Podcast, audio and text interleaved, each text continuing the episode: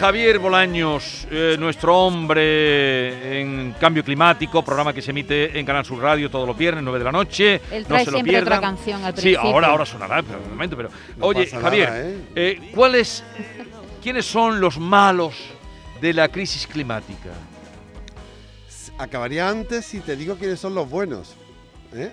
Yo creo que acabaría mucho antes, porque en esto de la crisis climática, creo que de los 198 países que hay, yo creo que no hay ninguno que esté haciendo las cosas bien. Con lo cual todos podemos ser los, los malos. Podemos mejorar. Todos, todos podemos mejorar, todos debemos mejorar y todos tenemos que mejorar. Y para eso te pedimos tu asistencia y eh, información eh, en esa concienciación que estamos haciendo de que el país, el mundo, tiene que ser sostenible o no será nada. Yo quiero cambiar el mundo, lere, lere, quiero cambiar el mundo, lere, lere, quiero cambiar el mundo. No tenemos hoy coro, ¿eh? Nos estamos cargando el planeta y sin tetas no hay paraíso, ni agua, ni vegetación, ojo que depresión. Todavía estamos a tiempo, hay que gritarle a los chorizos. Dejen tranquilo al Amazonas, somamona, que ya no queremos más pisos. Yo quiero cambiar el mundo, Lere, lere. Ahí, ahí. quiero cambiar el mundo, Lere, lere. quiero cambiar el mundo. Tenemos muy poco coro hoy, Trae un poco coro. ¿Qué ha Ay, sin pasado? ¿Qué ha David, pasado? Hoy sin David hay que ver. ¿eh? En Eh, fin, bueno, tú me preguntabas quiénes son los malos de la película en la COP que se, que se está celebrando en Glasgow desde hace unos días. Yo te estaba Ya, ya han terminado, que- ¿no? Terminaron ayer. No, no, no. No, si Ah, dura dos semanas, Dice, dura. dice. Ah, yo creí que habían terminado, como firmaron ese pacto internacional ayer. El Pacto Internacional de la Deforestación. No, otro Del- pacto internacional. El del el del metano, metano. el el del metano. metano. Claro, es que Pero hay son- muchos frentes abiertos. Pero son más perjudiciales que han salido con lo del metano. Bueno, tú me dirás si es A más. ver. Pero más importante es parar las emisiones de, eh, de carbón y de petróleo. ¿no? El reto es parar las emisiones, efectivamente. El metano es un eh, gas que es 24 veces más potente que el CO2, eh, efecto, efecto invernadero. Y, es importante porque el metano está subiendo muchísimo la- las emisiones. Además, se Es la está- segunda causa, ¿no? De calentamiento global, ¿no? Bueno, eh, Después- es un gas de efecto invernadero eh, junto al, al CO2 y el hexafluoruro de azufre, que es el, el gas más, más contaminante. Son como 76 mil veces más, más, contaminante que cualquier otro. Lo que pasa es que ese es un gas que, que es artificial y que lo tenemos en algunos eh, circuitos y tenemos solamente el escape, es muy, muy poco, pero es eh, extraordinariamente más, conta- más eh, aumenta el efecto invernadero. Sí. No es contaminante porque el CO2, por ejemplo, no es contaminante. Pero Lo sí, sí, lo que hace es afectar. Exactamente. El metano le pasa eso, el metano es famoso de las vacas, que es el más eh, conocido, pero estamos asistiendo a otras emisiones de metano y una de ellas, por ejemplo, es la del permafrost, es decir, la zona que está congelada en Siberia, por ahí, eh, eh, eh, la zona que está bajo los glaciares árticos, tiene grandes capas de metano De metano. estamos viendo cómo se está descongelando y se está escapando el metano. Lo Ajá. teníamos ahí congelado, Ya, lo tenemos ya, ya. guardado, tenemos un reservorio de metano que se está escapando. El metano se escapa, calienta la atmósfera. Los, cali- los eh, glaciares se descongelan por el cambio climático, se escapa el metano, más. Es la pescadilla, pescadilla que la se muerde la pescadilla que cola. se muerde la cola. Entonces lo del metano es importante limitar los lo- las emisiones de metano que podamos em- evitar nosotros, porque en esa otra es imposible frenarla, porque es una cuestión natural que no sobre la que no tenemos capacidad, pero la del metano es importante. Y luego también ayer se firmó un pacto mm, de los eh, países, de los 100 países que tienen el 85% de los bosques del Sí, planeta para sí. evitar la deforestación. Es decir, estamos ante un camino de largo recorrido en esta COP26 de Glasgow que evidencia que todavía tenemos muchos asuntos pendientes que no hemos zanjado. El Acuerdo de París todavía no le hemos puesto eh, en marcha. Y no solamente nos vale con el Acuerdo de París, lo que hicimos en su día, en 2015, sino que tenemos que ir un poquito más allá porque se nos acaba el tiempo. En 2030 es la fecha límite de no retorno de muchos de los mm, acontecimientos que suceden en torno al cambio climático y hay que poner pie en pared ya de una, si me lo permite, Eh, puñetera eh, vez. eh, los 100 países estos que se han comprometido a reducir la emisión de, meca- de- creo que el 30%, ¿no? De metano en una década, en 10 años Sí, son 100 pa- hasta el 30. eh, son 100 países, pero no están ni China, ni India, ni Rusia. Eh, Eso como Bueno, eh, eso es, eh, efectivamente, es una dificultad añadida. Eh, yo, yo desconozco exactamente el porcentaje de metano que emite China, pero eh, el 28% del CO2 de los gases de efecto invernadero lo emite China solo, el Ujú. 28% del total, el 16 Estados Unidos, el 8 la Unión Europea, es decir, que hay grandes emisores que son los, los primeros que tienen que dar lo- los pasos y de hecho los pequeños países están levantando la voz. Ayer lo hacía el de Colombia. Tienen un 0,6% de emisiones los colombianos y sin embargo están viendo cómo su entorno, su medio natural se está viendo afectado y se van a ver muy afectados por el cambio climático. Están sufriéndolo, pero no están participando en, en este gran banquete que estamos haciendo Sí. los países más desarrollados. Bien, sigue la cumbre, mm, veremos que mm, se dilucida ahí, pero tú querías hablarnos hoy de las lágrimas De ¿no? sirena. De sirena. ¿Qué Sí, son la- mira, eh, de tan- con tanta COP, yo quería darle un toque un poquito más romántico a este asunto. Tú, no sé si sabes lo que son las lágrimas de sirena. Tenemos una opción que es esta. Quisiera poder quedarme a tu lado. Es una visión bucólica Sí. ¿no? de las sirenas traídas desde Disney o tenemos otra versión de las sirenas.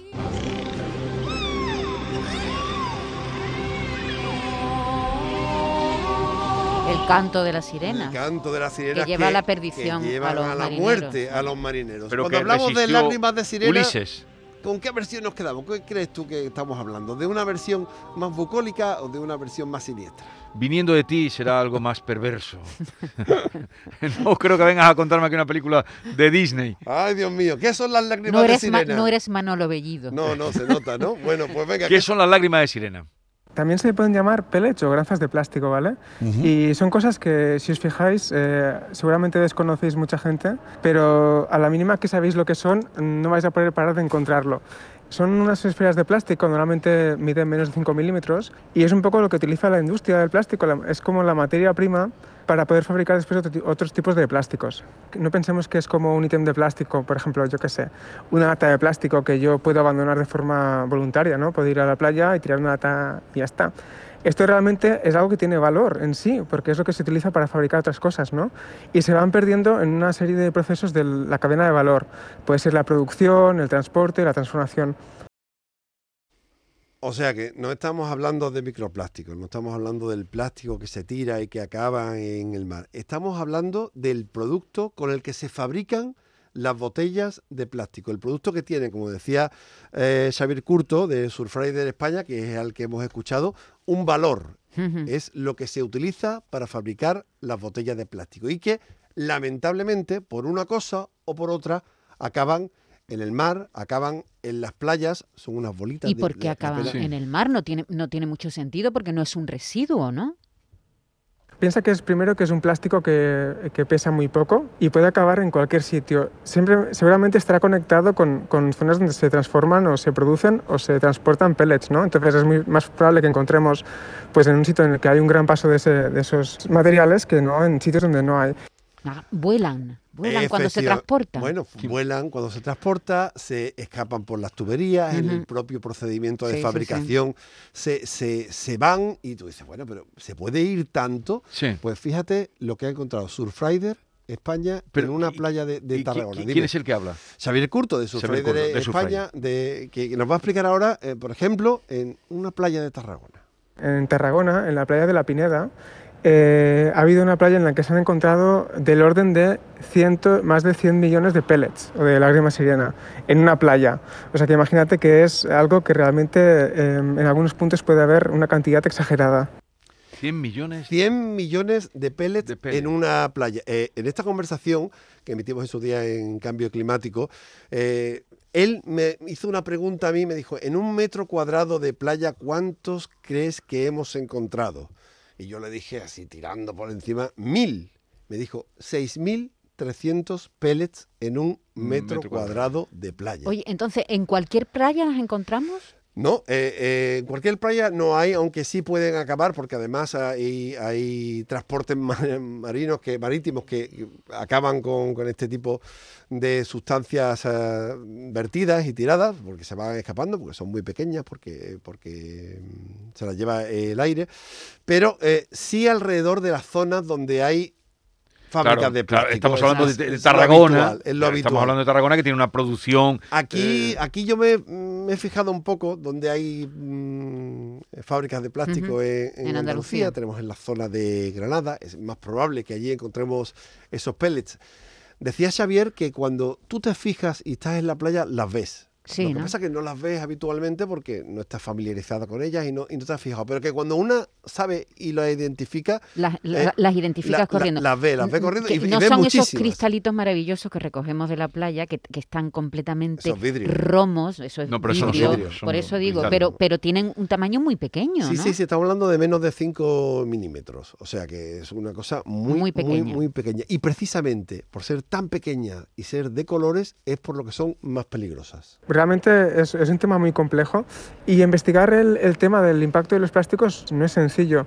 Sí que sabemos que, por ejemplo, tiene un efecto a nivel de salud y también que puede afectar a, a la fauna y la flora. Pues seguramente serían ingeridos por la fauna y ahí podrían causar que, bueno, muchísimas especies de animales pues mueran de inanición porque tienen el estómago lleno de pellets, de plástico y eso obviamente no se digiere, ¿no? Pero estarán, lo que eh, decía antes Maite, ¿por qué, por qué en Tarragona? y eh, Porque está al lado de la playa, Claro. todo el polígono industrial que tiene En Tarragona, que es hay- donde fabrican plásticos. Hay una fábrica de, de plásticos Y- y- eh, muy cercana, y, pero han encontrado, curiosamente, han encontrado restos de pellets de lágrimas de sirena en Baleares.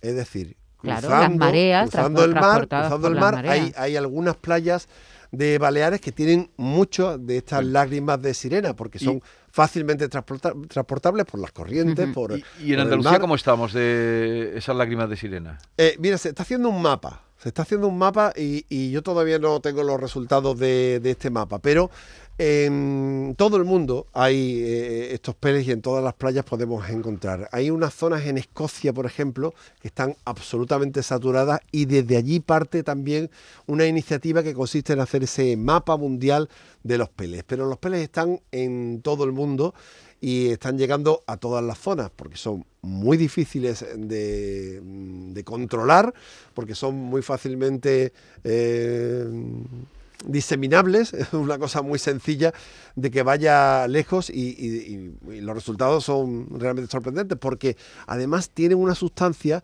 a la que las bacterias y los microbios se pegan. Es decir, que son tóxicos. Incluso la gente que los recoge los tiene Sí. que recoger con guantes. Ujú. Ya, ya, Porque, ya. eh, por ejemplo, en Escocia, como te decía, tenían residuos de E. coli. Eh, que, Ajá. sí, que, bueno, Se pegan las eh, bacterias y pueden ser contaminantes. Y- Oye, y, van eh, a eh, tomando, van a, eh, haciendo o creando un tamaño más grande, ¿no? Porque No, claro, si no, van- no, el E. coli no. El- no, el no, E. pero coli- digo, no, no aumentan No, no, de tamaño. los No, no, no, no, no, no. no, el- el- el- sigue siendo de 5 milímetros, es una pequeña bolita de plástico a la que se adhieren virus, bacterias y se adhieren, eh, eh, bueno, eh, microbios. Ajá. Pero- hay un dato, hay un dato alucinante que, que acabo de, de de encontrar.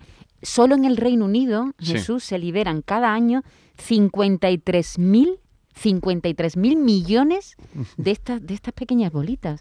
Y ahora digo yo, Bolaño, la responsabilidad de que esto no ocurra y no llegue al mar y no llegue a nuestras costas la tienen las empresas, ¿no?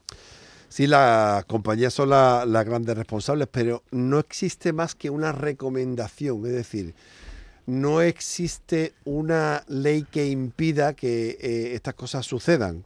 Entonces son solamente prácticas éticas que tienen que hacer las empresas y esa es una de las guerras en la que ONG como Surfrider España está actuando. Es decir, no hay una legislación exacta que impida esto, porque realmente no son vertidos.